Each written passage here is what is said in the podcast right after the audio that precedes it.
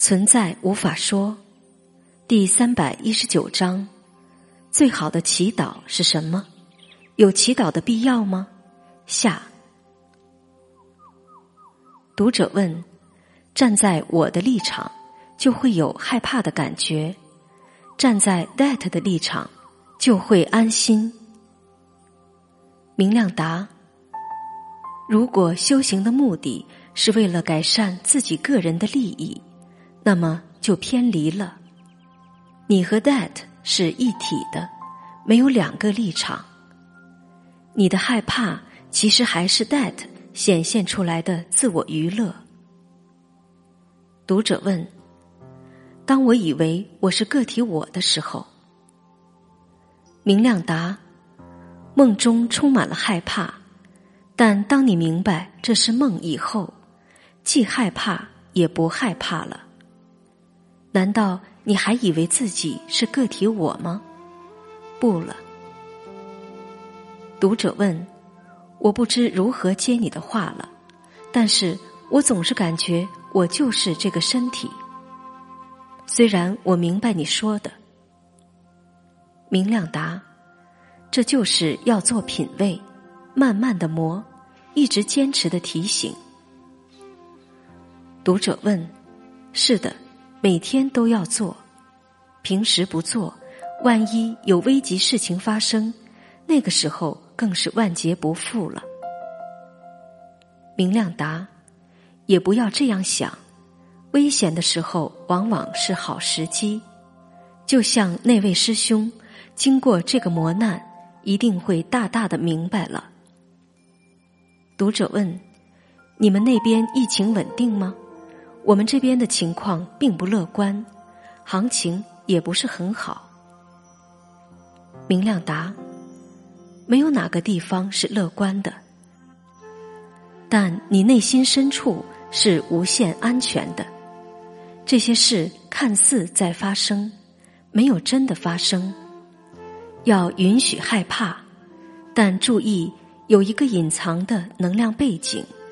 这个能量背景明白。害怕的情况和自己无关，害怕的那位不是真正的自己，是戏中的那个角色。让这个角色去害怕吧，去折磨吧，与你自己无关。注意这个能量背景，请注意这个，不要把注意力放在帮助那个害怕的角色不害怕，而是发现。那个害怕的角色，仅仅是一个幻觉角色，与自己无关。让害怕能量自然的流过去吧，去他的。读者问：“是的，把注意焦点转移。”明亮答：“从故事上转移到无限的能量上，能量可以貌似是危险、害怕。”但能量本身没有这些概念。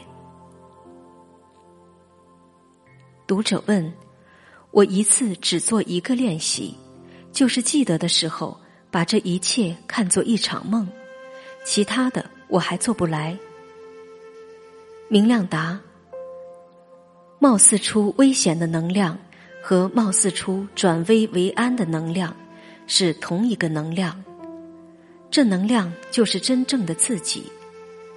把注意力从危险，然后危险过去了这些故事情节中，转移到这个不变的能量上，这就超越了故事了。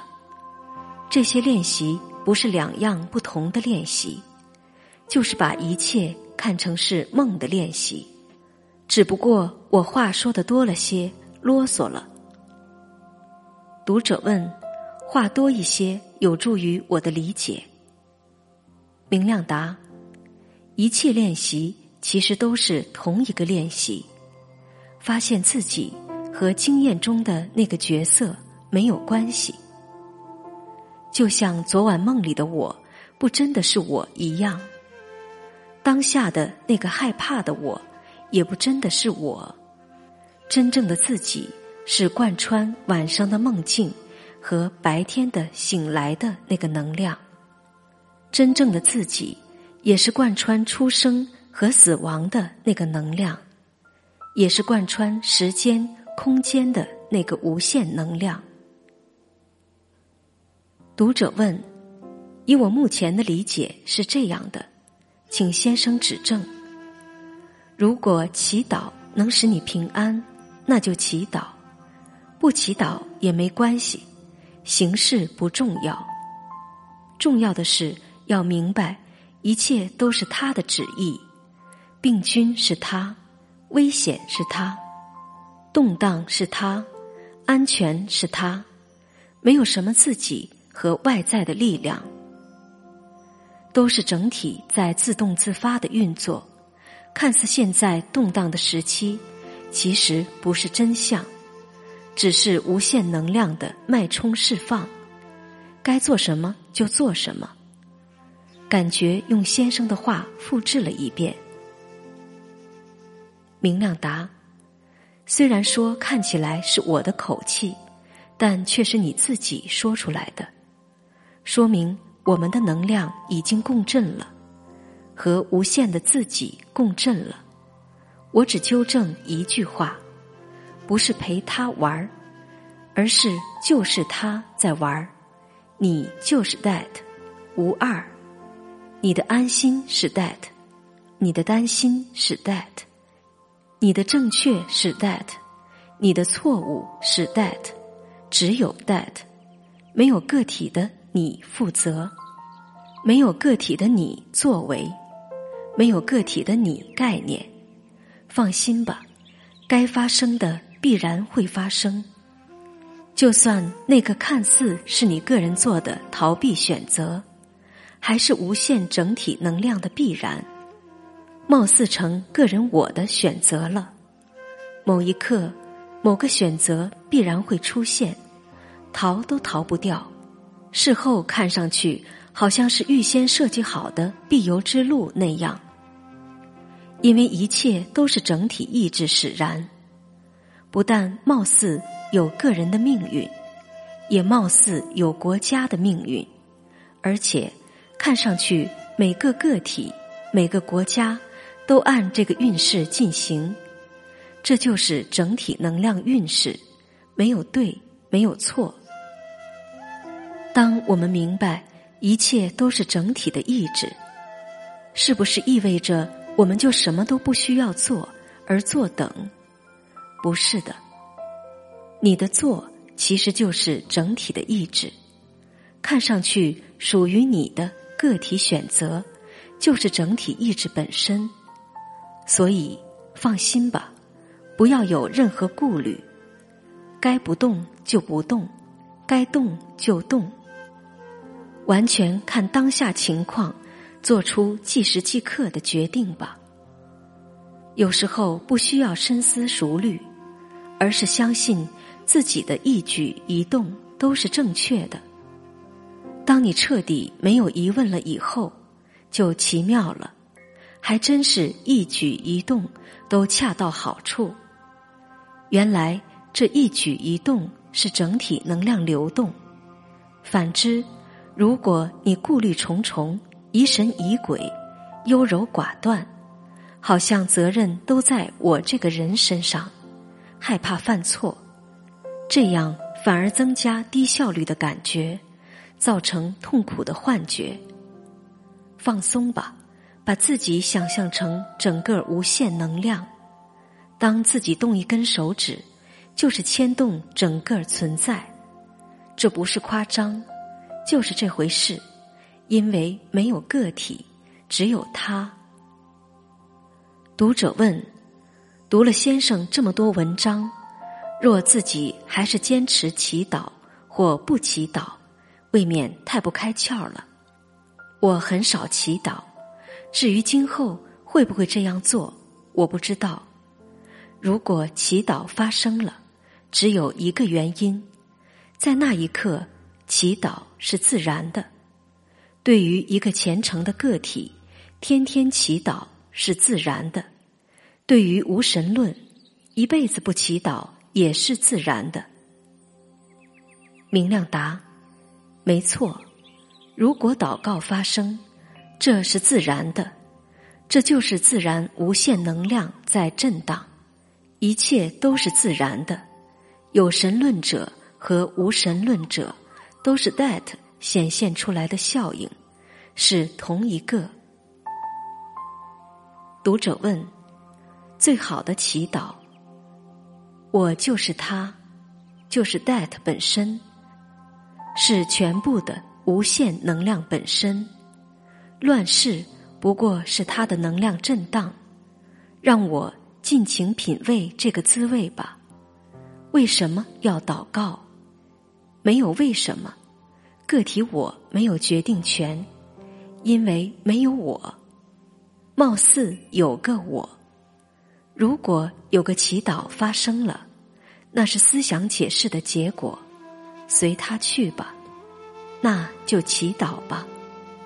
如果没有发生，也随他去吧，就不要祈祷。没有必须要做什么和必须不做什么，没有做，只有发生。连发生也是貌似的发生，也随他去吧。有祈祷的必要吗？觉得有也可以，觉得没有也可以，没有对错，没有必须，随他去吧。明亮答：说得好。如果你把祈祷定义为某某在祈祷，这已经是思想解释框架了。你说的都很到位。以下是明亮的总结。本文标题中提了一些问题：最好的祈祷是什么？为什么要祈祷？有祈祷的必要吗？最好的祈祷就是超越祈祷，而直接沉浸在一切都是自己的能量这个明白之中，直接品味内部是自己的能量，外部是自己的能量，里里外外。上上下下都是自己的能量，这个明白比什么语言思想上的祈祷更有效。为什么要祈祷？虽然祈祷这个动机是基于二元对立的逻辑，就是有一个我需要超越我的力量保护，但一开始是可以祈祷的，在祈祷中逐渐品味。谁在祈祷？动机是什么？祈祷的对象是谁或什么？其实，品味祈祷就像品味我是谁这个问题是一样的。通过品味自己的祈祷，发现祈祷的人和给予保护的对象其实是同一个自己或 that。有没有必要祈祷？